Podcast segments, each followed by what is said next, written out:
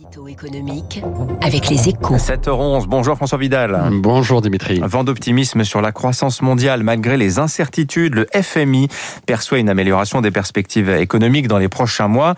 Il devrait relever ses prévisions dès la semaine prochaine, y compris pour l'Europe. C'est une très bonne nouvelle François, hein.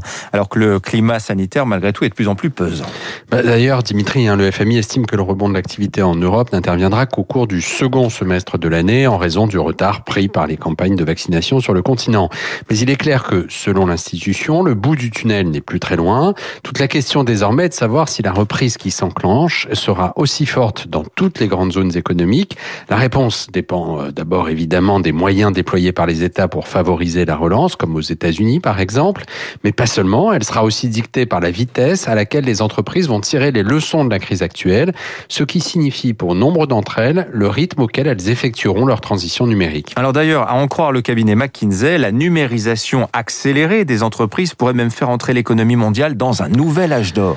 Oui, car si la transformation est massive, les gains de productivité seront très importants, à tel point qu'ils pourraient conduire, selon McKinsey, à un doublement de la croissance potentielle par rapport aux années 2010. Alors évidemment, on peut n'y voir qu'un fantasme de consultant, mais ce qui est sûr, c'est que la crise du Covid a fait faire un bond de géant aux usages numériques, hein, ça on, le sait, ce qui va nécessiter une mise à niveau rapide pour de nombreuses entreprises et donc des investissements accrus dans, dans les nouvelles technologies sur une période plus courte. En clair, le besoin de mutation accélérée existe.